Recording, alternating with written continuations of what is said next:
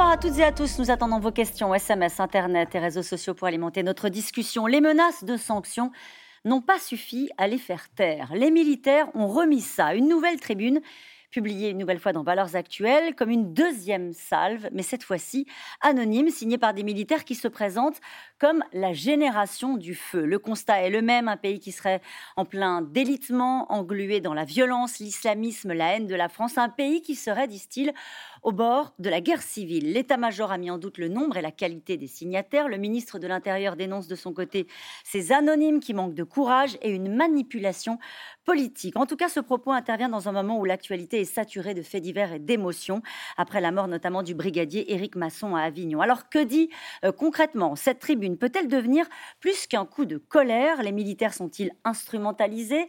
Euh, Si c'est le cas par le Rassemblement national, que craint l'Élysée? Militaires, les tribunes et les manœuvres. C'est le titre de cette émission. Avec nous pour en parler ce soir, Dominique Régnier.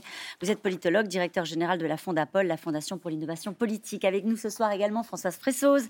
Vous êtes éditorialiste au quotidien Le Monde. Je rappelle votre dernier édito déstabiliser la droite, reprendre le contrôle du terrain. Emmanuel Macron n'attendra pas septembre pour entrer en campagne. Puis le Monde qui est le Monde qui fait sa une aujourd'hui euh, avec ce titre dédiaboliser Marine Le Pen but sur la crédibilité avec un sondage que nous commenterons également euh, ce soir. Jérôme Fourquet, vous êtes le directeur du département opinion de l'Institut de sondage IFOP. Je rappelle l'archipel français publié aux éditions du Seuil. Enfin, Pierre Servant, vous êtes expert militaire, consultant défense pour France Télévisions. Je cite votre dernier livre, 50 nuances de guerre, euh, publié aux éditions Robert Laffont. Bonsoir à tous les quatre. Merci euh, de participer à ce C'est dans l'air en direct. Je vais commencer avec vous, Pierre Servant. Euh, que dit cette deuxième tribune? Est-elle très différente de la première? J'imagine que vous avez lu très attentivement les deux. Oui, j'ai lu les deux. Euh, la première tribune, on sentait qu'elle avait été écrite sur un coin de table. Elle était très mal écrite. Euh, le propos principal, c'était de dire qu'on allait tout droit à une, guerre civile et que l'armée d'actifs serait obligée de, s'engager. Euh, donc c'est une tribune qui aurait dû passer assez inaperçue, à mon sens, compte tenu de, ses limites intrinsèques du côté extrêmement polémique. Euh, celle qui est aujourd'hui euh, sortie est plus structurée, elle est plus longue, mais elle est tout aussi euh, étroite et contestable parce que c'est un propos qui est assez politique et qui me semble imprégné de deux choses. ce sont deux choses que l'on retrouve fréquemment sur les réseaux sociaux.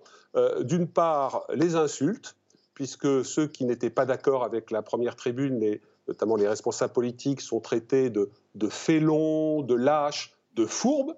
Et puis par ailleurs, elle contient un certain nombre de fake news, d'informations fausses euh, pour soutenir le propos. je pourrais le. Par exemple, allez-y. Allez eh bien, deux, points notamment. Il, est dit que les, militaires français, euh, on leur a interdit de porter l'uniforme euh, pour en quelque sorte les séparer des Français alors qu'ils sont acclamés les 14 juillet euh, par les Français, euh, ce que je euh, peux tout à fait confirmer pour commenter les 14 juillet depuis très longtemps.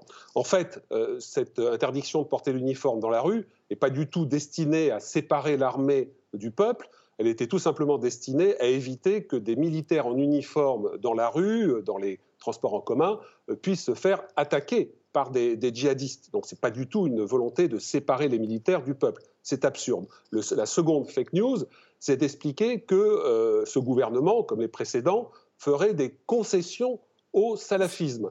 Or, je crois que ce qu'on peut constater dans le dernier projet de loi, dans le, discours euh, général qu'on peut entendre de la part des politiques depuis un certain temps, c'est au contraire un, combat très engagé contre le salafisme, qu'il soit euh, politique ou, ou, djihadiste. Regardez les polémiques autour de la position prise par Madame Duval, la ministre de l'Enseignement supérieur, sur la recherche de postures, euh, euh, comment dirais-je, euh, islamo-gauchistes dans l'université, qui a suscité beaucoup de débats, tout ça ne ressemble pas du tout à une sorte d'abandon de terrain face au, salafisme. Donc c'est une, une tribune très, très marquée, mm. euh, et je le regrette beaucoup parce que ces militaires se tirent une balle dans le pied, très marquée parce qu'on trouve très fréquemment dans les réseaux sociaux. Au-delà des militaires, il y a une partie de la classe politique, Pierre Servant, qui euh, embrasse ce discours-là, considérant qu'on ne fait pas suffisamment hein, euh, pour lutter contre l'islamisme radical. cette phrase à laquelle vous faites allusion, peut-être il faut s'y arrêter un instant. On rappelle que cette tribune est anonyme, hein, donc ce sont des propos qui ne sont, voilà, qui sont publiés par Valeurs Actuelles, mais c'est une tribune anonyme. Afghanistan, Mali, Centrafrique ou ailleurs, un certain nombre d'entre nous ont connu le feu ennemi. Certains y ont laissé des, des camarades. Ils ont offert leur peau pour détruire l'islamisme auquel vous faites des concessions sur notre sol. Voilà la phrase telle qu'elle est citée. Françoise Fresso, sur le contenu de, de, cette deuxième tribune, je le disais en débutant l'émission, ce qui est intéressant, c'est de voir qu'il y a eu des menaces de, sanctions. certaines ont peut-être même été mises en application. Ça, vous me direz tout à l'heure, Pierre Servant. Mais c'est aussi une, réponse à, l'émoi que ça a suscité dans la, dans la classe politique et au sein de l'exécutif. Oui, mais moi, ce que je voudrais quand même souligner, c'est quand même la démarche curieuse de Valeurs Actuelles qui publie une tribune d'anonymes. Euh, vous êtes journaliste, je suis journaliste. Quand vous recevez une tribune d'anonymes, en général, vous publiez pas parce qu'elle n'a pas de valeur. C'est-à-dire que si ce sont des anonymes, ça peut être n'importe qui. Du coup, je suis assez euh, perturbée par l'initiative parce qu'au fond, que cherche Valeurs Actuelles? Qui sont vraiment ces signataires? Existe-t-il en nombre ou pas, et quelle est la visée profonde de cette manœuvre-là, euh, il y a quand même une, énorme interrogation. L'autre chose, moi, qui me frappe, c'est qu'il y a beaucoup dans les, dans, les, dans les phrases que je vois dans cette deuxième tribune, euh, les mêmes mots que euh, Marine Le Pen. le chaos, la violence, au fond, l'idée que c'est si on n'agit pas, le chaos va se propager tout seul, et à ce moment-là, l'armée sera obligée d'intervenir parce qu'on n'aura rien fait. Et donc, vous avez toute une rhétorique où vous demandez au fond combien sont-ils, que cherchent-ils? Et qui est derrière eux? Est-ce que c'est une initiative spontanée? Est-ce que c'est manipulé par l'extrême droite? Est-ce que c'est manipulé par Marine Le Pen? Et donc vous avez toutes ces séries de questions qui au fond sont extrêmement dérangeantes, même pour elle d'ailleurs. C'est-à-dire au fond, elle elle a cherché à la fois incarner l'apaisement et en même temps on voit bien que elle appuie, en tout cas dans la première tribune, elle appuie, elle dit aux militaires écoutez, c'est pas la peine de faire un putsch, je suis là, le débouché politique il est chez moi. Mais c'est quand même extrêmement inquiétant de voir tout un, un corps qui se, au fond, qui est déstabilisé euh, et qui fait une pression sans que, sans, montrer son visage. L'état-major des armées a des doutes très sérieux sur le nombre et la qualité des signataires. C'est précisément ce que vous exprimez euh, ce soir. Ça ne remet pas en cause l'autre, hein, qui était effectivement signé. Et ce qu'ils expliquent dans cette tribune, c'est que s'ils ne peuvent pas être le faire à visage découvert, c'est qu'ils craignent, puisqu'ils sont des militaires d'actifs, euh, des sanctions disciplinaires. Dominique Régnier. Oui, ce que disait Françoise François est très important parce que la deuxième tribune, en effet, n'a peut-être aucune valeur, au fond, hein, de signification en tout cas. Et elle a, elle a à mon avis, un effet euh, problématique qui est d'écraser euh, la séquence précédente, au cours de laquelle, avec une tribune, cette fois-ci signée, euh, dont on a déjà parlé, on a pu avoir des, des mesures de l'opinion qui permettaient d'enregistrer les réactions de l'opinion et on a eu euh, un soutien en réalité très puissant de, l'opinion. Et moi, je pense qu'il faut distinguer en fait les deux dimensions. Il y a la dimension militaire ou pseudo-militaire, euh, et puis la dimension euh, qui est celle de l'opinion, la réaction qu'a l'opinion devant ce qui est supposé être militaire et qui est une réaction d'approbation, d'empathie, de compréhension. Et ça, ça me paraît être un événement considérable. Qu'est-ce que vous voulez dire? Ça veut dire que parce que c'est écrit par des militaires, c'est pris en considération et, puisqu'on en parle ce soir, ça trouve un écho euh, au sein de la population française, au sein des Français? Oui, il y a un écho euh, à ce que euh, une bonne partie de la société française ressent, redoute, ce qui la préoccupe, ce qu'elle ne comprend plus. Et, ça a été, d'ailleurs, vous l'avez dit, ça a été, je, dirais, signifié de façon tragique par la mort de Stéphanie Montfermé et, à Avignon du policier Éric Masson. Éric Masson, pardon, j'ai cherché son nom, Éric Masson, euh, c'est-à-dire au fond la mise en scène euh, de forces de l'ordre qui sont elles-mêmes soumises à l'insécurité. Euh, et donc l'idée assez logique face à un tel, un tel drame, que les forces qui sont chargées de nous protéger ne sont elles-mêmes pas sûres de leur propre sécurité. Donc cela fait appel immanquablement à l'idée d'une force supérieure qui ne peut être que l'armée. Et il me semble qu'il ne faut pas confondre l'adhésion de l'opinion au contenu du discours avec l'adhésion de l'opinion à l'idée qu'il faut recourir à des forces plus grandes pour être sûr d'en finir avec cette violence. Ce sont mm. deux choses différentes, je mm-hmm. crois. Euh, votre avis, Jérôme Fourquet, sur, euh, sur cette tribune Je précise, euh, on, parlait du, contenu même de cette deuxième tribune, et on le redit, qui est anonyme. Ils disent Nous sommes aussi les, les soldats de Sentinelle. Et nous avons pu aller dans cette France où certains quartiers ont été abandonnés, où on a abdiqué face à la délinquance. C'est en, gros une espèce d'état des lieux qu'ils font aussi du pays. Oui, alors bien évidemment, on est dans un contexte très particulier. Nous avons des élections régionales dans deux mois, une élection présidentielle dans un an, donc on ne peut pas euh, euh, écarter des éventuels euh, calculs politiques ou des, tactiques politiciennes.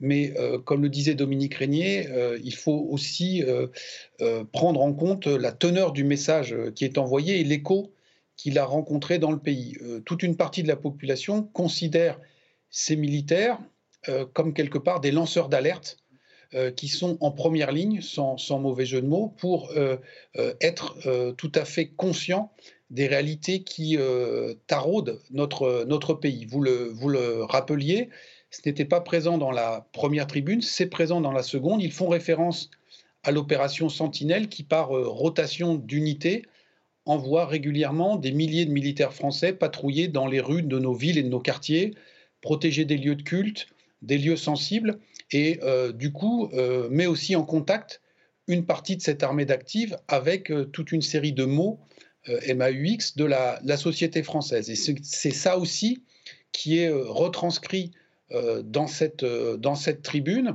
Et Dominique Régnier faisait, faisait référence à des sondages, un sondage qui a été réalisé par nos confrères d'Aris Interactive après la publication de la première tribune, dont les résultats étaient très très euh, décoiffant, si je puis dire. 86% euh, des sondés adhèrent à l'idée que certaines villes et quartiers euh, ne voient plus les lois de la République être appliquées. 84% que la violence augmente de jour en jour, 73% que le pays se délite et 45% que la France connaîtra prochainement une guerre civile. Donc il y a bien évidemment sans doute un agenda politique chez une partie des auteurs de ces deux tribunes, mais le fait est qu'elle rencontre un véritable écho. Et on voit, nous, dans nos enquêtes, mm. aujourd'hui, la société française est traversée par deux spectres qui la hantent. À gauche, c'est celui de l'effondrement climatique. Et donc, euh, nous avons eu les marches climat euh, hier. Et à droite et à l'extrême droite, c'est le spectre de la guerre civile dont on a parlé dans ces tribunes et qui euh, rencontre un écho dans à peu près la moitié de la, population. On ajoute à cela le fait est que euh, le gouvernement et le président de la République en particulier souffrent aux yeux de toute une partie de l'opinion publique d'un déficit euh, de légitimité ou de crédibilité sur euh, les, questions, les questions régaliennes. Et donc ce cocktail produit un effet tout à fait détonnant est tout à fait déstabilisant dans, dans, la période très singulière que nous traversons. En tout cas, ils ne sont pas rentrés dans le rang. Trois semaines après la tribune des généraux, ce sont cette fois-ci des militaires d'actifs anonymes qui sonnent l'alerte dans une nouvelle tribune publiée par Valeurs Actuelles. Aujourd'hui, abandon des banlieues, accommodement avec euh, la délinquance, concession à l'islamisme. Ils évoquent un risque de guerre civile. En France, l'exécutif hausse le ton, dénonce la manœuvre. Romain Besnénou, Laura Rado avec Arnaud Fora. Il serait cette fois 2000 signataires, tous militaires en activité.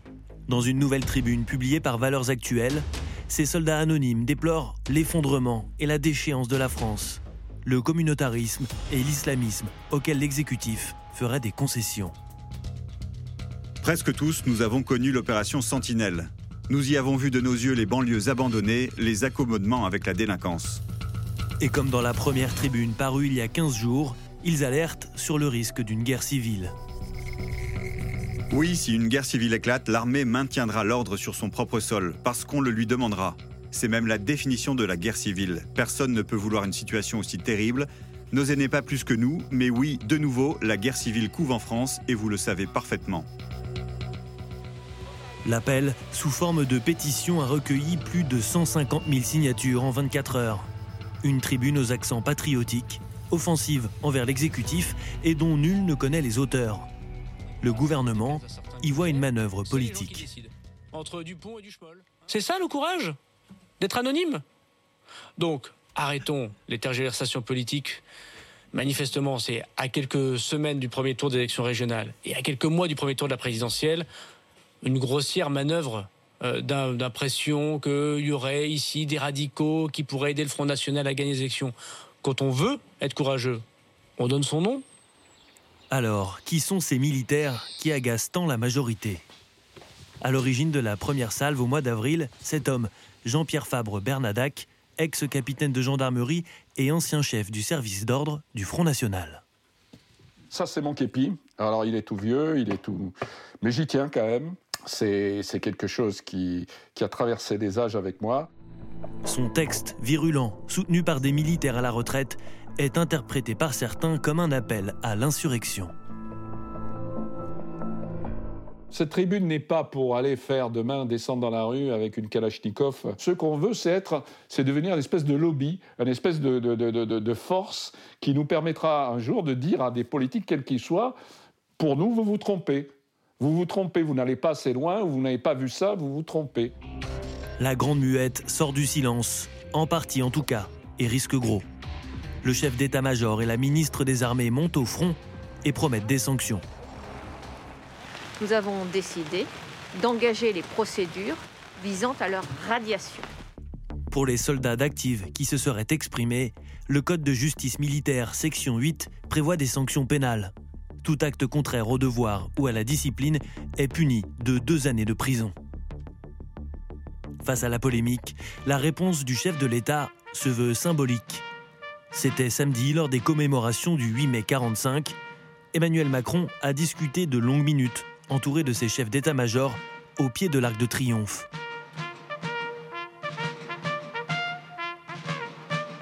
Autre mise en scène, ah oui, autre ambiance. C'est la différence. Ça grossit fois 3. Euh, Gabriel Attal et Florence Parly ont rencontré les militaires du camp de Versailles-Satori.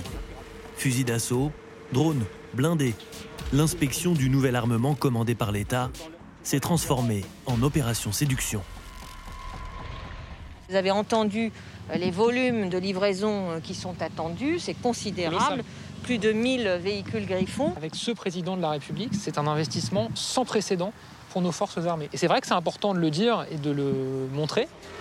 L'armée recherche les militaires en activité qui auraient participé aux appels lancés dans Valeurs Actuelles. Mais cet après-midi, l'état-major dit avoir de sérieux doutes sur l'existence et la crédibilité des signataires.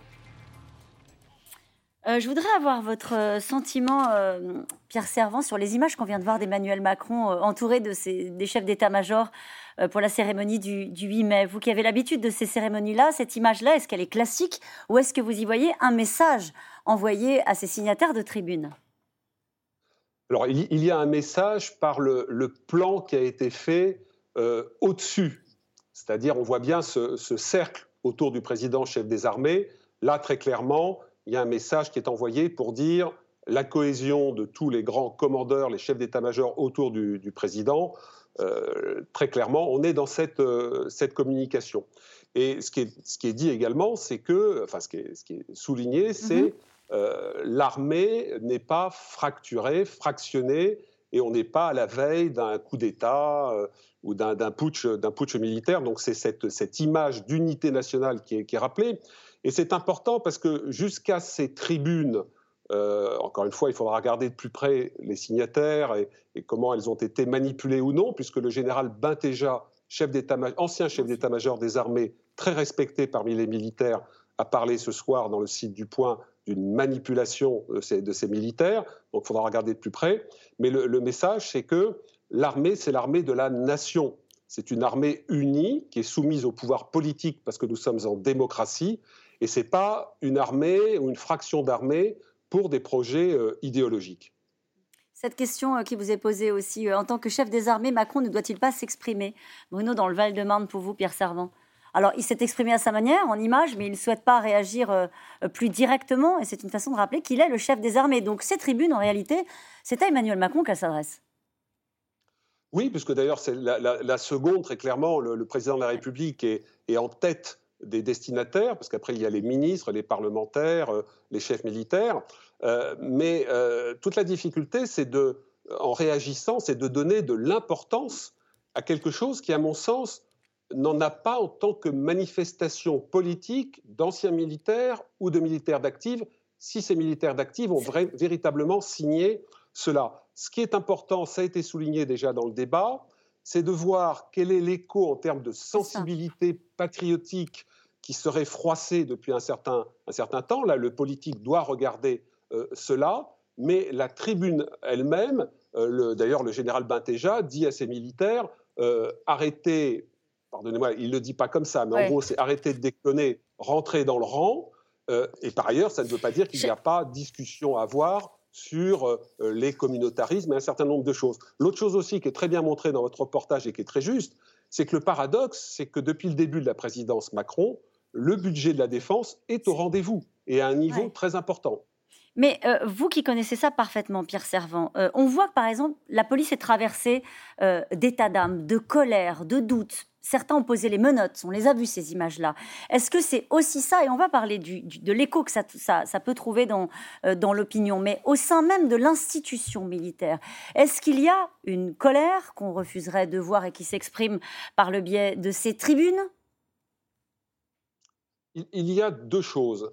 Euh, cette armée d'actifs, qui est une armée jeune, hein, une armée professionnelle, c'est une armée de jeunes. Les termes de la tribune, ce ne sont pas des termes de militaires jeunes. Donc le, corps militaire aujourd'hui, il est engagé en opération sur différents théâtres, il fait son métier, il voit que les matériels sont au rendez-vous, il n'y a pas d'état d'âme.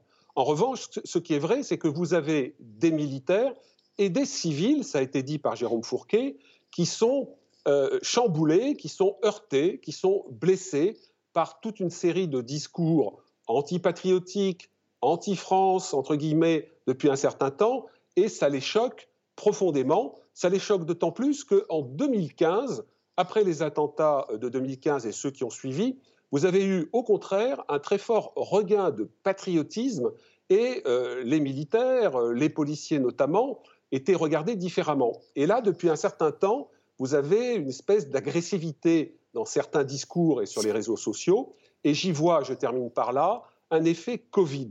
Je trouve qu'il y a globalement dans notre société, sur toute une série de sujets, beaucoup d'agressivité. Et on le voit notamment sur le thème qui nous occupe aujourd'hui. Je voudrais euh, vous poser une dernière question. Ensuite, on, fera tourner la parole sur le, même thème. Mais on a bien, on se souvient quand même que ça avait été très compliqué entre Emmanuel Macron, euh, même s'il avait remonté les, les Champs-Élysées avec une commande car en arrivant aux responsabilités, c'est d'abord une prise de bec avec le général de Villiers qui a marqué son entrée en fonction. Général de Villiers qu'on a retrouvé euh, en auteur de, livres, alors je ne sais pas si ce sont des livres à succès, mais par, avec une, une prétendue euh, ambition euh, présidentielle. Il y a une relation qui n'est pas totalement apaisée entre Emmanuel Macron et les militaires. Alors, c'est plus compliqué que ça. les, livres, les livres sont des livres à succès du général de Villiers. il est même devenu un peu la vedette des Gilets jaunes qui ont considéré que c'était le, premier des Gilets jaunes.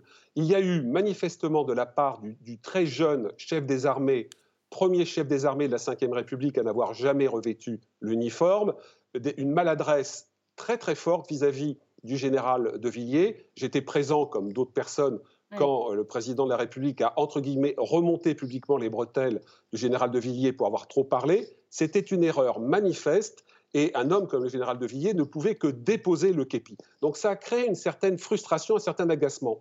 Mais très honnêtement, depuis, ce n'est pas le, son de cloche que je, que je ressens. Les militaires ne sont pas rancuniers, ils font, les militaires d'actifs, ceux qui sont engagés, ils regardent les moyens qu'ils ont, les missions qu'ils ont à remplir, et ils avancent ils ne sont pas là à, ressasser ce qui a pu se passer en 2017, même s'ils ont beaucoup d'estime pour le général de Villiers. En tout cas, euh, le discours du gouvernement, de l'exécutif, euh, était extrêmement clair. Euh, c'était envoyé d'ores et déjà dans les médias le chef d'état-major des armées pour demander de calmer le jeu. Et puis la menace de sanctions, on ne prend pas ça à la légère.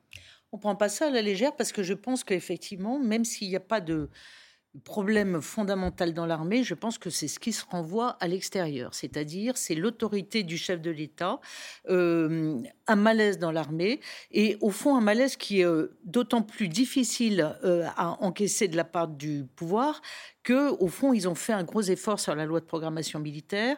Il y a eu une augmentation des crédits à la fois pour les équipements, mais aussi pour la vie quotidienne du soldat. Et au fond, ce qui est très euh, paradoxal dans ce quinquennat, c'est qu'au fond, l'armée donne l'impression de grogner au moment où elle reçoit, au moment où même le, ministre euh, de la Défense est là pour dépenser les crédits qu'on lui a donnés pour qu'il y ait une amélioration de la vie quotidienne. C'est pas du tout leur sujet dans cette tribune. Il n'y en a pas, du tout. C'est pas du tout leur sujet. Mais, mais donc, euh, si vous voulez, pour Emmanuel Macron qui, va aborder des élections présidentielles avec un déficit d'autorité. Peut-être parce qu'il y a eu au départ cette affaire avec Pierre de Villiers, c'est-à-dire, au fond, c'est moi le chef et, hmm. l'armée qui se rebille. Pierre de Villiers, il est quand même parti euh, sous les honneurs militaires euh, en démissionnant euh, cinq jours après le 14 juillet. C'était déjà vécu comme une fronde. Et c'était déjà vécu comme une fronde. Donc il y a quand même ce, ce différent symbolique à récupérer. Et il y a cette idée qu'au fond, il faudrait pas que l'armée lâche. Et, c'est pour ça que la, tribune, elle est très, très ambiguë. C'est-à-dire que elle, elle, elle, est sur un terreau qui est difficile pour le chef de l'État, mais on a l'impression que si la tribune devient aussi trop factieuse, ça va se retourner contre ses auteurs, parce que je ne pense pas qu'on soit dans une... Il n'y a pas une volonté euh, du peuple français d'avoir un coup d'État militaire pour, euh, pour sauver les, meubles. Donc c'est très compliqué. En fait, tout le monde joue avec le feu et, et, et, et, avoir la réalité, encore une fois, sur une tribune qui est signée par des anonymes, on est en fait un peu dans le fantasme faudrait pas que l'armée lâche, avez-vous dit à l'instant. Euh, ça fait écho à, ce que ces images hein, euh, qu'on a vues, euh, Jérôme Fourquet, des, policiers qui, à un moment donné, avaient, je le disais tout à l'heure, plus que des états d'âme, voilà, qui souffrent. On l'a bien vu encore avec ces images ce week-end à Avignon. Faudrait pas que l'armée lâche voyez, ça fait écho à ce qu'on discute souvent euh, avec vous sur le plateau, avec cette crainte euh, qui est peut-être que vous, pouvez lire dans l'opinion des Français, de cette espèce de vertige de et, si ça ne tenait pas, et si le régalien, et si les institutions ne tenaient pas? On retrouve un peu cette impression qu'on avait eue après les Gilets jaunes. Oui, mais, qu'on a, euh, Pierre Servant parlait d'un effet Covid, on pourrait discuter du, terme. Moi, je, vois un autre effet depuis quelques semaines, c'est la multiplication euh, quasiment tous les soirs euh, de scènes de guérilla urbaine dans, euh, dans très nombreux quartiers de, France. On en a encore eu l'exemple à Fréjus samedi soir. aux Ulysses, dans l'Essonne, un commissariat a été attaqué au, mortier d'artifice. des rodéos se sont produits en banlieue lyonnaise ce week-end et ont donné lieu aussi à des, affrontements avec les, forces de l'ordre. Et donc ça, les Français le voient et, et beaucoup d'entre eux sont inquiets face au délitement euh, du pays, mais aussi, ce que disait Dominique Régnier, au fait que ceux qui sont censés nous protéger sont aujourd'hui en première ligne et euh, aujourd'hui les, premières victimes. Pour ce qui est des militaires en tant que tels, sur le plan symbolique, il y a quand même une date qui est très importante, hein, ce qui s'est passé le 14 juillet 2019, où, euh, comme chaque 14 juillet, l'armée a défilé sur les Champs-Élysées.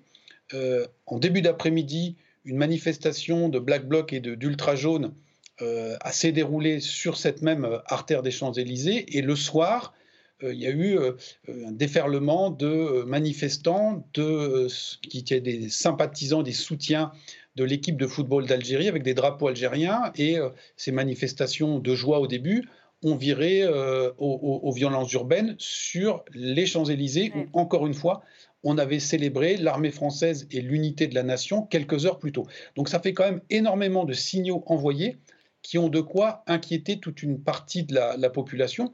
De ce point de vue-là, euh, l'annonce qui a été euh, faite euh, ce matin d'une interpellation des membres, des, des, auteurs supposés du, meurtre du policier Éric Masson sont une bonne nouvelle si c'est confirmé que ce sont les, les véritables auteurs qui sont interpellés, pour signifier à la société française qui est très inquiète que l'État a du répondant et qu'il est capable euh, eh de, maintenir la cohésion nationale, mais aussi euh, l'ordre sur tout son, territoire. Et, vous parlez de l'ordre. Vous savez qu'à chaque euh, coup de chaud euh, dans ce pays récemment, on a toujours euh, des questions. Ici même, hein, le soir, dans C'est dans l'ordre, il faut envoyer l'armée. C'est-à-dire, c'est vraiment le, dernier recours. Et vous faisiez référence aux, violences, aux émeutes urbaines, comme vous dites, ces derniers jours. Ils le disent, ils le disent dans cette tribune, ces anonymes.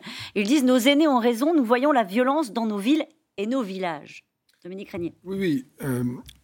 je trouve que la manière dont Jérôme Fourquet rappelle ces réalités euh, est importante parce que dans cette affaire des, deux courriers des militaires, on bascule très vite euh, dans l'idée du, fantasme, de l'irréalité. Même le général Bentéjat, moi ça m'a étonné dans ce qu'il dit au point aujourd'hui, euh, il dit des choses tout à fait raisonnables euh, et pleines d'autorité. Il craint d'ailleurs aussi la division au sein de l'armée, et ça, c'est une préoccupation qu'on partage.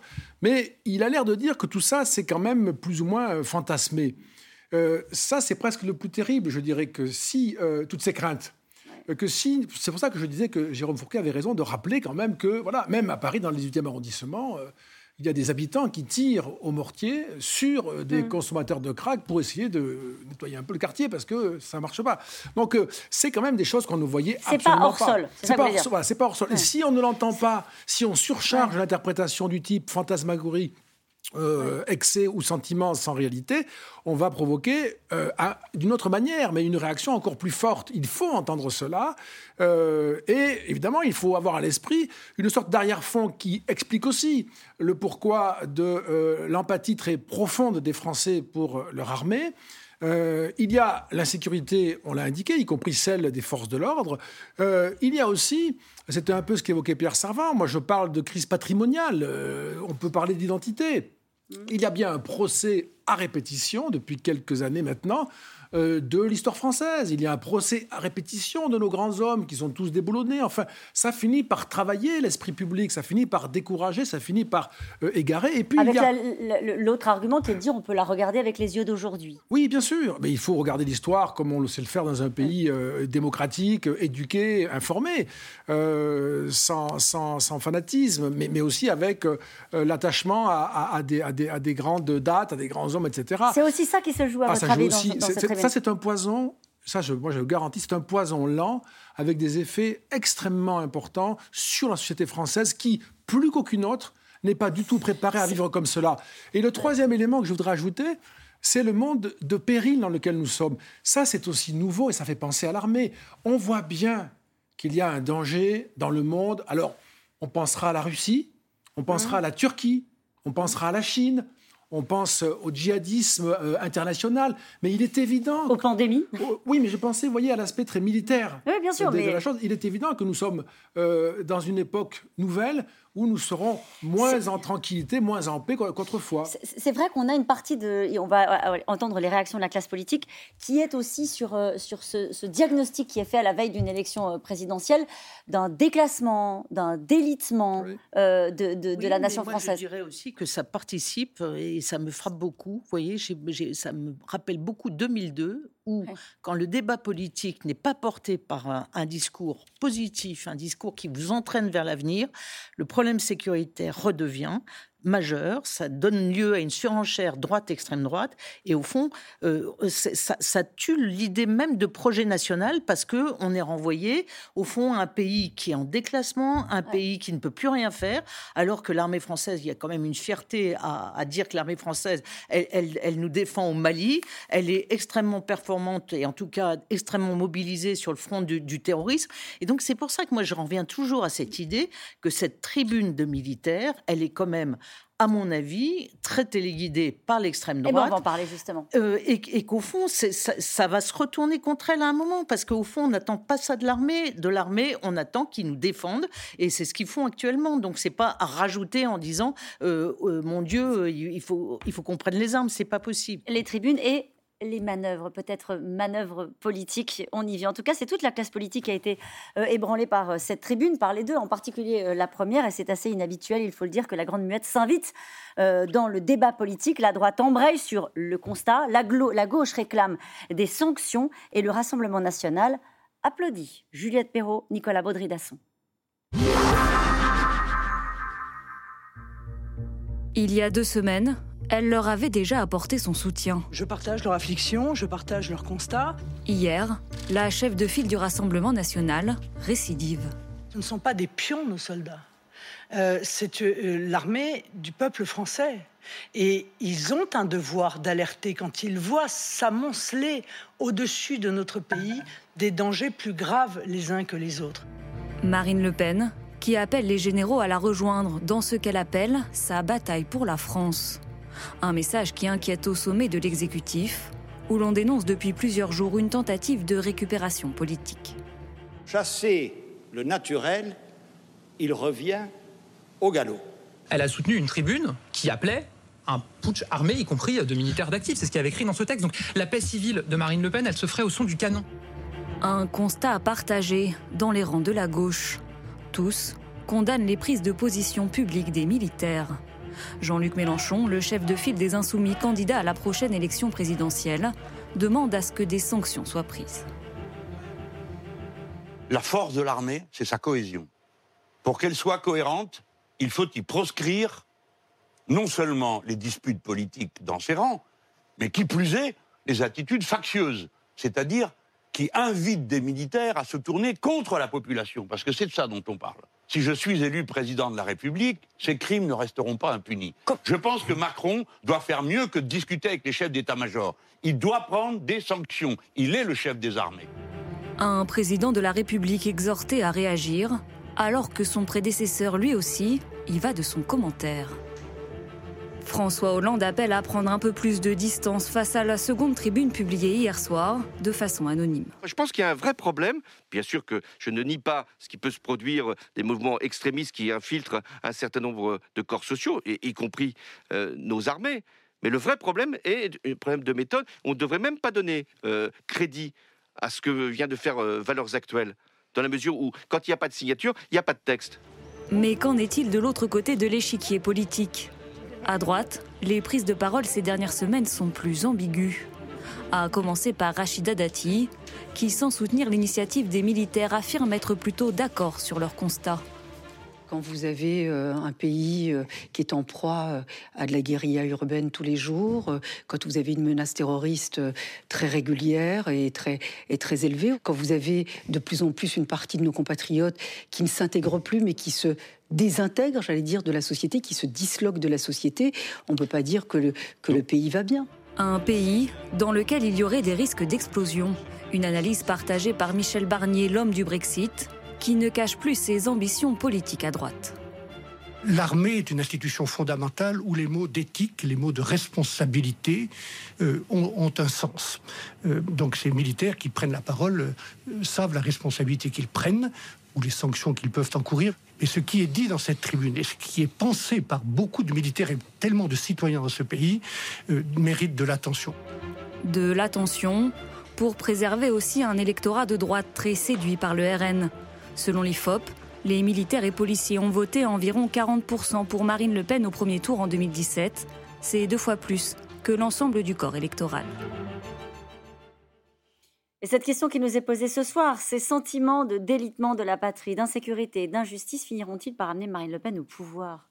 Dominique, dans le Haut-Rhin, Françoise Fressoz je ne peux pas répondre à cette question. Je pense que le terreau est très euh, porteur, parce qu'effectivement, on est sur la question du terrorisme, on est sur la question de la sécurité. Euh, et en même temps, la campagne présidentielle, elle n'a pas encore démarré. Donc, euh, euh, est-ce qu'il y a un, message est-ce, Au fond, on sort d'une pandémie aussi. Hmm. On sort d'un choc. On Ça est fait un an qu'on est totalement essoré. on a parlé pendant un an que de la crise sanitaire. On ne sait pas dans quel état la société française va sortir de là. Euh, on ne sait pas sur quelle thématique va se jouer la campagne présidentielle. Euh, là, on voit bien que les régionales, au fond, c'est une préqualification entre la droite euh, et, Emmanuel Macron face au Rassemblement national. Donc, de fait, le Rassemblement national est mis en valeur. Donc, on a ce terreau-là qui est très porteur pour elle.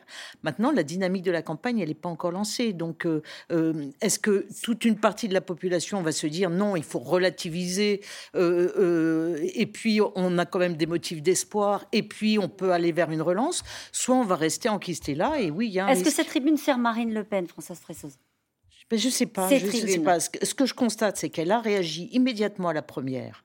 Euh, en l'approuvant, en, en, faisant passer le message aux militaires, c'est pas la peine de faire la révolution, le débouché politique c'est moi. Donc, elle est au fond partie liée avec cette situation. Euh, si ça s'intensifie, si tout d'un coup on s'aperçoit qu'il y a des manœuvres factieuses au sein de l'armée, je suis pas sûre que ça la serve non plus. Mmh. Donc, euh, au fond, on est dans une situation compliquée, difficile à juger. Et je vous dis, pour le moment, on est sur le terreau sécuritaire qui la porte. Après, on ne sait pas donc, où va partir la campagne présidentielle. Sur les liens, parce que depuis le début, on parle de manipulation. Quand on entend euh, Gérald Darmanin parler de manipulation politique, etc., il pense naturellement à l'extrême droite et à l'idée que tout ça puisse être orchestré. Euh, par euh, l'extrême droite et que cela puisse servir Marine Le Pen à la veille des élections régionales. Est-ce que ce serait un bon calcul? Il peut y avoir des manipulateurs qui mènent des opérations nuisant à leurs propres objectifs. Hein. Ça, arrive parfois. ça, arrive parfois. Et même quand les plans sont compliqués, ça arrive plus souvent. en, en, fait, les Français ne veulent pas du tout que l'armée fasse de la politique. Hein. Euh, c'est une protectrice pour euh, une sorte de, puissance ultime qui les rassure. mais si c'est pour faire de la politique, ça va changer complètement le sentiment.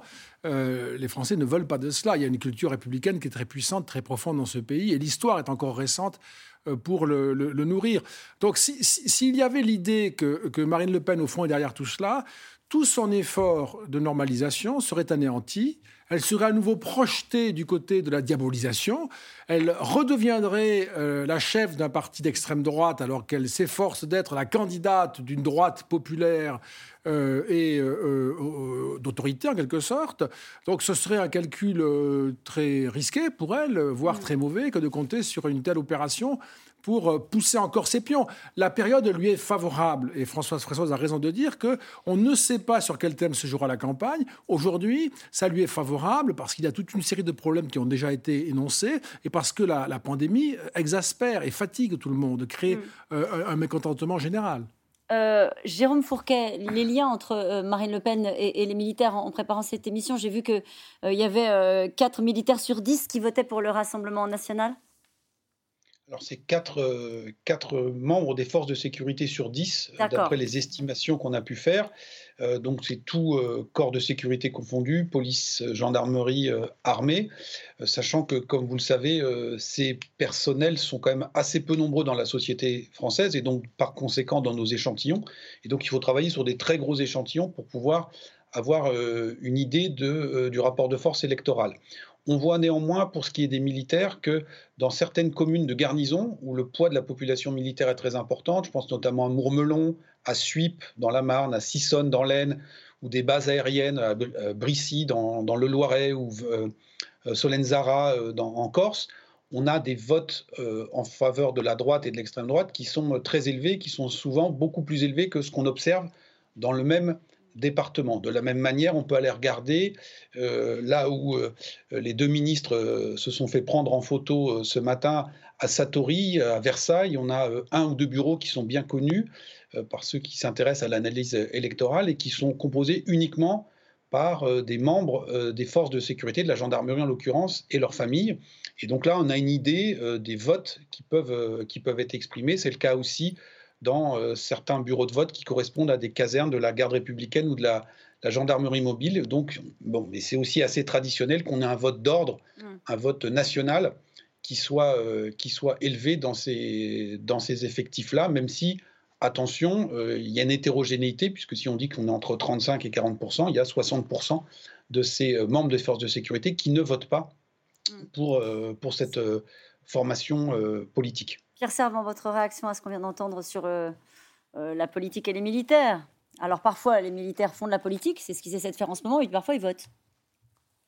Alors, je, dois dire que je suis assez, euh, assez désolé par tout ce que je viens d'entendre. Pas du tout les, commentaires qui sont faits sur le plateau, qui sont tout à fait, enfin sur le plateau ou, ou, à distance, qui sont tout à fait pertinents. mais c'est mm-hmm. la, la, façon dont les politiques se jettent sur le, sur le problème. Ce que je voudrais dire avec beaucoup de force, c'est que l'armée d'active et, la réserve opérationnelle euh, est à des années-lumière euh, d'une volonté factieuse de push, d'intervention hors du cadre, du cadre légal. C'est vraiment quelque chose qui est tout à fait hors de la, de la pensée et de la, de la vue de ces, de ces militaires. La seconde chose que je trouve très dommageable et qui est liée à, la publication de ces deux tribunes, c'est pour ça que je pense que ces militaires se tirent une balle dans le pied, c'est que la, force de l'armée, c'est la cohésion. Dans les, dans les unités militaires, dans les sections, les compagnies, etc., personne ne demande à son voisin quelle est son option politique, philosophique, religieuse, etc. C'est ça qui donne la force de l'armée. Et tout ce, discours, tout ce, qui est, tout ce débat qui est lancé est, à mon sens, absolument catastrophique. Et par rapport à ce que disait Jérôme Fourquet tout à l'heure, on peut être légitimement préoccupé par euh, les agressions, les brutalités, mhm. les violences urbaines, etc. C'est tout à fait une chose. Mais faire la connexion avec l'idée que l'armée euh, serait là pour faire face à une, guerre civile, euh, je, trouve que c'est quelque chose qui atténue l'image de l'armée et la force de l'armée. Il faut qu'il y ait des sanctions. Et est-ce qu'il y en aura, à votre avis, Pierre Servant sur, la première tribune, certainement, avec évidemment des, gradations différentes selon la, nature des militaires qui ont signé. On a beaucoup parlé des officiers généraux en deuxième section. Sans être trop, technique, qu'est-ce que ça veut dire? Ça veut dire qu'un général qui est en activité, il est en première section. et, quand il est atteint par sa limite d'âge, il ne va pas être mis à la retraite. La retraite, c'est une sanction. Il va passer en deuxième section et il va continuer à bénéficier de certains avantages. Pourquoi? Parce que le gouvernement peut lui demander de repasser en première section si on a besoin de lui. Donc là, ces généraux en deuxième section, après examen de leur cas, le général Lecointre a dit qu'il y aurait une, commission particulière pour examiner les cas un par un, avec des éléments contradictoires, eux risquent de perdre un certain nombre de, petits avantages liés à leur position en deuxième section. Il y a quelques militaires d'actifs qui ont signé de leur nom la première tribune. Là aussi, il y a toute une série de mesures disciplinaires euh, qui passent par la, sanction, le rappel à l'ordre, des jours d'arrêt, jusqu'à la radiation euh, euh, éventuellement. Et puis après, vous avez d'autres militaires qui sont, eux, en, retraite et, à mon avis, qui ne, peuvent pas être sanctionnés. Ils ont retrouvé pleinement la liberté de, de, citoyen, même s'ils signent avec leur grade dans, en retraite. Il y en a un qui a été très sévère, François Fresso, c'est Jean-Luc Mélenchon, qui les a appelés les factieux. Il a publié toute une série de tweets, il était très véhément. Oui, mais euh, après euh, la, première tribune, on l'a entendu à l'instant. Moi, je nuancerais un peu la, la, charge de, Jean-Luc Mélenchon demandant des sanctions, que l'armée doit... Parce qu'au fond, c'est le même Jean-Luc Mélenchon qui, pendant tout le quinquennat, euh, a mené des mouvements de contestation très vifs de la police, dénonçant les violences policières, appelant souvent à l'insurrection. La, réforme des retraites, elle devait se, à la fois se, se combattre à l'Assemblée nationale et dans la rue.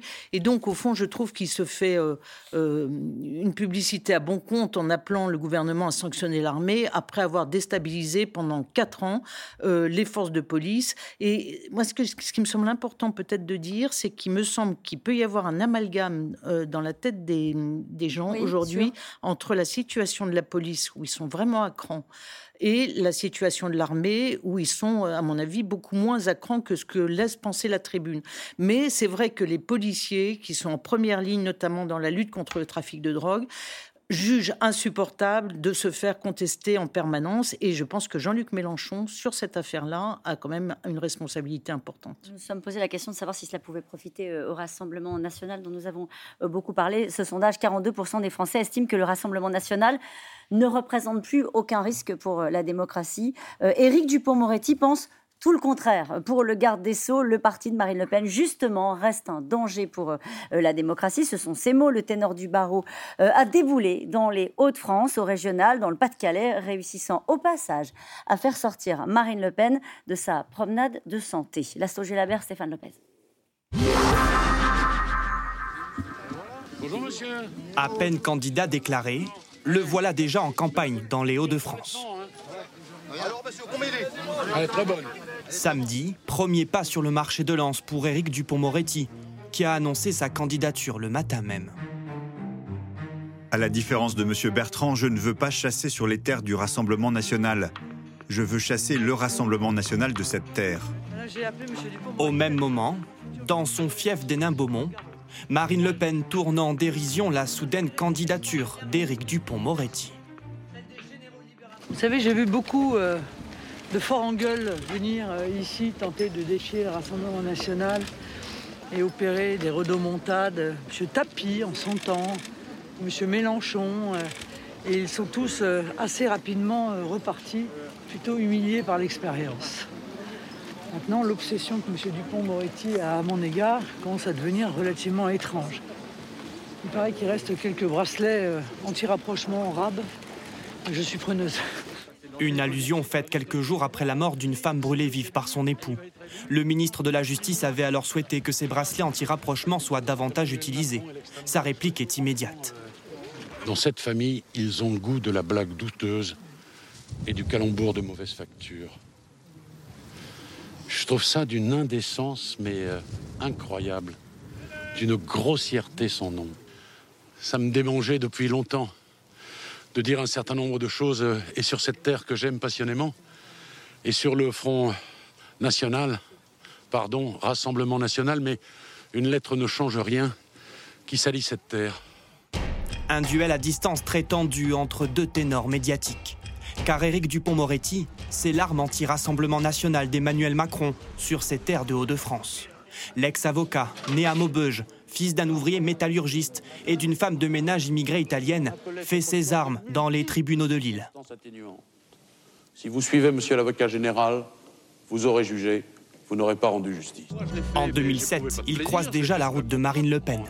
Celui qu'on surnomme l'ogre du Nord défend deux hommes d'origine maghrébine accusés d'avoir menacé la vice-présidente du Front National sur le marché des Beaumont. Je pense qu'il y a une, manipulation euh, euh, politique. Euh, on est à quelques mois des élections et cette immense usine à gaz qui est montée par le Front National accouche d'une petite souris judiciaire. En 2020, avec 145 acquittements à son actif, le ténor du barreau devient garde des Sceaux sous Emmanuel Macron et cultive une image plus sage. Mais lorsque le ministre de l'Intérieur, Gérald Darmanin, parle d'un ensauvagement de la société, Éric Dupont-Moretti affirme sa différence. Elle a raison. L'ensauvagement, c'est un mot qui euh, développe, me semble-t-il, madame, le sentiment d'insécurité. L'insécurité, il faut la combattre. Le sentiment d'insécurité, c'est plus difficile, madame. C'est pour ça que je vous dis que je veux m'adresser à l'intelligence des Français et pas à leur bas instinct. Parce que le sentiment d'insécurité, c'est de l'ordre du fantasme. Sera-t-il un atout suffisant pour faire remporter les Hauts-de-France à la République en marche? La liste de la majorité portée par Laurent Pietraszewski est à la traîne, avec seulement 10% d'intention de vote au premier tour. Pas de quoi inquiéter Xavier Bertrand, donné gagnant avec 35% des voix. Les annonces politiques des uns et des autres, je m'en cogne. Il y en a qui aiment bien les salons parisiens. Moi, je préfère le terrain, le terrain, le terrain, et je ne changerai pas. Pour Jean-Luc Mélenchon, ancien candidat malheureux des législatives en 2012 contre la patronne du Rassemblement national, pas de doute il va se faire plier euh, parce qu'il représente à peu près tout ce que les gens euh, détestent. C'est-à-dire euh, Les avocats, fort en gueule, bavards, injurieux. Un baptême du feu démocratique pour celui qui, il y a quelques mois encore, disait ne pas imaginer se lancer en politique. Jérôme Fourquet, il va se faire plier, comme euh, le dit euh, Jean-Luc Mélenchon, plus sérieusement, euh, l'arme anti-rassemblement national qui est Éric Dupont-Moretti. Est-ce que c'est une bonne manœuvre, puisque nous évoquons ce soir les manœuvres? Alors écoutez, il faut être prudent, on verra ce que, ce que donneront les, prochains sondages et puis bien évidemment le, scrutin dans, un mois et demi maintenant. On rappelle quand même que les Hauts-de-France sont un, un bastion euh, historique du, Rassemblement national. Euh, Monsieur Dupont-Moretti se présente en plus dans le Pas-de-Calais, qui est le cœur du fief euh, le péniste. Jean-Luc Mélenchon est bien, est bien placé pour faire un diagnostic, puisque lui-même, pour reprendre sa terminologie, a été plié par Marine Le Pen lors de l'élection législative de, de 2012. Donc c'est quand même un, sacré pari qui est, est tenté aujourd'hui. On peut le voir aussi quelque part peut-être comme euh, une manœuvre ou un sauve-qui-peut de la part du, gouvernement. Euh, on, a eu cet accord euh, qui a fini un petit peu en vaudeville en PACA, et maintenant l'envoi de ce, ministre, cette figure très médiatique, à la fois c'est peut-être un missile envoyé contre le Rassemblement national, mais aussi contre une autre personnalité que vous avez mentionnée dans votre reportage, Xavier Bertrand, qui est potentiel euh, concurrent d'Emmanuel Macron l'année prochaine.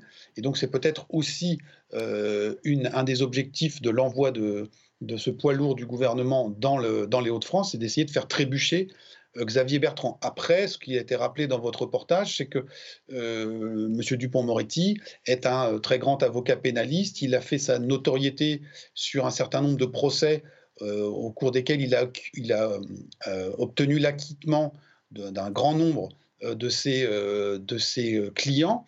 Et donc, ce n'est pas forcément le type de profil qui correspond exactement au climat dans lequel la campagne se déroule et aux attentes des Français aujourd'hui. Dans toutes les enquêtes qui sont réalisées sur la question de la justice et de la chaîne pénale, on a entre 70 et 80% de la population qui considère que la justice est trop laxiste aujourd'hui en France.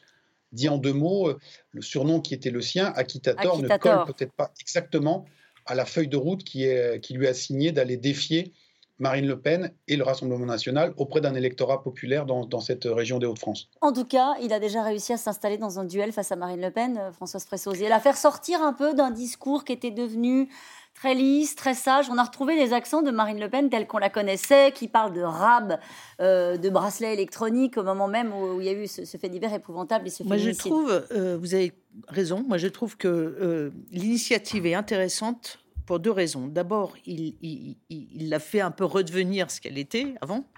Et puis, deuxièmement, au fond, c'est le seul qui euh, annonce qu'il veut battre, Marine Le Pen sur son discours, sur ses propositions. Et je trouve que ce qui manque aujourd'hui, euh, c'est qu'au fond, euh, Marine Le Pen, elle est installée dans le paysage et on parle, on parle beaucoup de race de, de front républicain, premier tour, deuxième tour, mais personne ne la prend sur ses idées. Or, elle commence à quand même, par exemple, sur, sur euh, l'islam, sur l'islamisme, elle dit euh, euh, il faut arrêter de, prendre des lois torées à travers. On fait une législation d'exception sur l'islamisme radical. Et eh ben, prenons-la au mot. Qu'est-ce que c'est que pour elle l'islamisme radical? Qu'est-ce que ça veut dire concrètement de prendre une législation d'exception Où est-ce que ça emmène le pays Est-ce qu'on peut le faire? Et ça, je trouve que dans la classe politique aujourd'hui, personne ne l'affronte sur ses idées. Donc, si euh, euh, Dupont-Moretti peut essayer euh, d'avoir un D'ailleurs, elle le fuit. Hein. Elle dit Moi, je ne veux pas débattre avec lui, je veux débattre avec, avec, le, avec Emmanuel Macron. Donc, si elle arrive à quand même à, avoir à engager une confrontation sur les idées, je trouve que ce sera intéressant. Et nous revenons maintenant aux questions, à vos questions. Une question pour vous, Pierre Servant. Que réclament ces militaires exactement? Plus de moyens sur le terrain, plus de considération? Euh, la considération, euh, oui, et pourquoi pas, même si je pense que l'armée en, bénéficie. Non, c'est plutôt vraiment une, analyse politique et politicienne. Euh, des mots épouvantables planeraient au-dessus de la, France. Et donc, si on ne fait rien en termes de lutte contre les communautarismes, tout un discours antipatriotique, ce qui est d'ailleurs pas une mauvaise idée en soi, si on ne fait pas ça, la France va partir à volo et la guerre civile va se répandre un peu partout. Donc, c'est un discours assez euh, catastrophique, très politique, et qui ne demande pas des, moyens supplémentaires, mais qui demande une sorte de, sursaut national, puisqu'il se revendique même des résistants de 1940. Et des poilus. Euh, la guerre civile à laquelle il est fait allusion dans la tribune serait entre qui et qui? Bah, je, pense que enfin, c'est une idée euh, spontanée de guerre civile, c'est pas un concept élaboré quand on y fait référence. Euh, et d'ailleurs, ça résonne dans l'opinion d'une façon également spontanée. C'est l'idée de, la violence urbaine, c'est l'idée de, liée au terrorisme islamiste en France. Moi, je rappelle que depuis le 11 mars 2012, il y a 294 personnes qui ont été assassinées en France par des terroristes islamistes. C'est quand même pas rien. Euh, il y a eu de très grands drames, euh, Nice en particulier, qui ont beaucoup marqué la, société française. C'est ça la guerre civile. C'est aussi d'ailleurs ces images, j'y pensais tout à l'heure, ce sont ces images qu'on peut voir régulièrement de, de, batailles dans des villes comme Marseille, pas seulement, mais notamment comme Marseille, où on a des images de personnes qui se battent à la Kalachnikov. ce sont les images qui font penser à la guerre civile d'une part, d'autre part qui ne, qui ne laissent pas imaginer que la police peut faire face parce que ce sont des, armes de guerre. Et donc, ça fait penser à l'armée, ça aussi, à la guerre civile. Juste pour faire écho à ce qu'on vient de dire, cette phrase qui avait été prononcée à l'époque par un ministre de l'Intérieur, c'était Gérard Collomb, puisqu'on parle de guerre civile. Hein. quand il avait quitté le euh, Place Beauvau, il avait dit aujourd'hui les Français vivent côte à côte, demain ils pourraient vivre face à face. C'était une certaine manière le constat qui est fait avec d'autres mots et peut-être par les mauvaises personnes euh, de, ce climat. Oui, vous avez raison. Et d'ailleurs, François Hollande, dans son, dans son livre, un président, enfin dans son livre, dans le livre d'entretien qui a été tiré d'entretien avec lui, un président ne devrait pas dire ça, dit la même chose. Et donc on a un président en exercice qui le dit à des journalistes, un Premier ministre qui sur le départ, euh, un ministre de l'Intérieur pendant qui sur le départ le dit, c'est quand même des personnes autorisées et informées. Jérôme Fourquet, vous vouliez dire un mot? Oui, ben, juste euh, rappeler ce qu'a dit aussi le, ministre de l'Intérieur Gérald Darmanin euh, lors des obsèques du policier avignonnais. nous menons une guerre contre le, trafic de drogue et les policiers sont des soldats. ça. Ce à quoi et des guerriers, ce à quoi un des syndicalistes policiers ont, répondu qu'ils étaient des policiers et non des soldats. Et donc tout ça entretient aussi cette idée d'une violence qui enfle, pour reprendre les mots du président de la République, et aussi, comme le disait euh, Dominique Régnier, l'idée que l'armée serait l'instance de dernier recours. On, rappelle aussi qu'à Marseille, une sénatrice de gauche, Samia Gali, avait à plusieurs reprises appelé à ce qu'on, l'armée à la rescousse pour ramener l'ordre dans un certain nombre de quartiers. Donc tout ça, ce n'est pas des vues de l'esprit et ça fait longtemps que cet imaginaire-là circule dans, la, dans toute une partie de la, société française et ces tribunes viennent faire écho à, tout cette, à toutes ces inquiétudes et ces angoisses. Justement, cette euh, question qui fait écho à ce que vous expliquez à l'instant, euh, Jérôme Fourquet, une question pour Pierre Servant. Que feraient de mieux les militaires si on ne leur donne pas plus de pouvoir que la police? Rappelons la différence entre la police et les militaires, peut-être. Non, mais ces comparaisons, je, comprends très bien, parce que c'est dans le sens de, thèmes abordés dans la mission, mais c'est une, confusion totale. L'armée, les militaires sont entraînés à faire la guerre. Hein, dans, les, armes que portent les militaires de Sentinelle, ce sont des fusils d'assaut qui sont extrêmement meurtriers, et, heureusement. Donc ils sont là dans la lutte contre le terrorisme, parce que le terrorisme radical islamique a, euh, euh, comment dirais-je, déclaré la guerre euh, à la France et à toute une série de pays européens et à la démocratie, etc. Donc c'est légitime que les militaires sont, là. Mais vous voyez bien que par rapport à toutes les violences urbaines dont on a parlé, vous n'allez pas envoyer des chars Leclerc à Marseille pour lutter même contre des trafiquants qui sont équipés de Kalachnikov. Donc il y, a vraiment quelque chose de totalement absurde dans cette, hypothèse. Par, par, ailleurs, la guerre civile, euh, la France a connu dans son, histoire, euh, à l'époque des euh, chrétiens, des catholiques et des protestants, une guerre civile entre catholiques et protestants à travers le pays. Ça veut dire quelque chose de très particulier. Là, ce que l'on évoque depuis, pendant depuis le début de l'émission, ce sont des manifestations scandaleuses que tout citoyen euh, comment dirais-je, considère comme scandaleuse, de violences urbaines, d'attaques contre les policiers, d'agressions contre les pompiers. Et ce n'est pas les militaires, avec leurs 200 000 pauvres euh, hommes, qui vont régler le problème en les mettant sur tout le territoire, dans tous les foyers de violence. Donc c'est vraiment une question absurde. Ça n'est pas le rôle euh, de l'armée. Il faut renforcer les pouvoirs de la police, de la justice, de la gendarmerie. Et il faut vraiment une situation totalement cataclysmique pour que l'armée soit engagée sur le territoire national, ce qui n'est pas une hypothèse, à mon avis, raisonnable aujourd'hui. Vous le rappelez avec force et avec précision, Pierre Servant, mais c'est vrai qu'à chaque fois qu'il y a des émeutes comme celle-ci, on a toujours, y compris même dans la classe politique, euh, ce genre de proposition. Et tout à l'heure, Jérôme Fourquet le, rappelait avec la proposition de, euh, de cette sénatrice euh, socialiste qui avait dit qu'il faut envoyer l'armée dans les quartiers. C'est vrai, Françoise Fressos, que c'était rappelé très clairement par Pierre Servant, mais c'est une des propositions qu'on retrouve très, très souvent. Oui, c'est une proposition euh, pas réaliste, mais qu'on retrouve souvent parce qu'au fond, dans l'imaginaire, je pense que l'armée, c'est le dernier recours, effectivement. Le Rassemblement national pourrait-il être derrière ce coup médiatique? Est-ce qu'on saura? En tout cas, euh, je pense qu'il y a des factions d'extrême droite qui sont derrière ce coup et que derrière, euh, Marine Le Pen tente de récupérer. Quelles sont exactement les intentions de valeurs actuelles? Vous ben, posiez la question, tout à l'heure. Bonne question. Je trouve ça très préoccupant, moi, qu'un journal publie des pétitions non signées parce que, euh, je vous dis, euh, c'est pas déontologique. Comment enrayer la violence endémique et exponentielle qui sévit dans les banlieues? Alors peut-être euh, qui peut répondre à cette question? En tout cas, peut-être Jérôme Fourquet. Je ne sais pas si vous avez. en tout cas, c'est juste pour vous dire que c'est une question qui est posée à l'ensemble du pays avec une préoccupation, la sécurité, qui est assez haut hein, dans vos tableaux.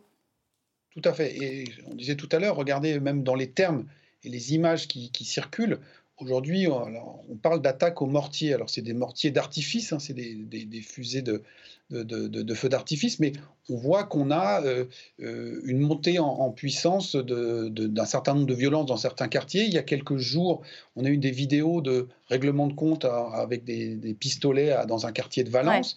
Et donc, là aussi, la société française voit tout cela, entend tout cela. Euh, ces images et ces faits divers passent le mur du son qui est complètement euh, jusqu'à présent euh, euh, occupé par la question du Covid. Et si ça passe le mur du son, il y a peut-être une part d'instrumentalisation, mais c'est aussi parce que c'est la triste réalité que vivent toute une série de nos territoires. Alors peut-être qu'on ne fera pas l'ensemble de la campagne présidentielle, vous le disiez tout à l'heure, hein, sur euh, ces thématiques-là. Ça n'est que le début. Et nous sommes à la veille, je le rappelle, des élections régionales. En tout cas, merci à vous tous. C'est la fin de cette émission qui sera rediffusée ce soir à minuit 5. Mais vous savez que vous pouvez retrouver C'est dans l'air quand vous le voulez, en replay sur France.tv et en podcast, car C'est dans l'air est aussi une émission qui s'écoute.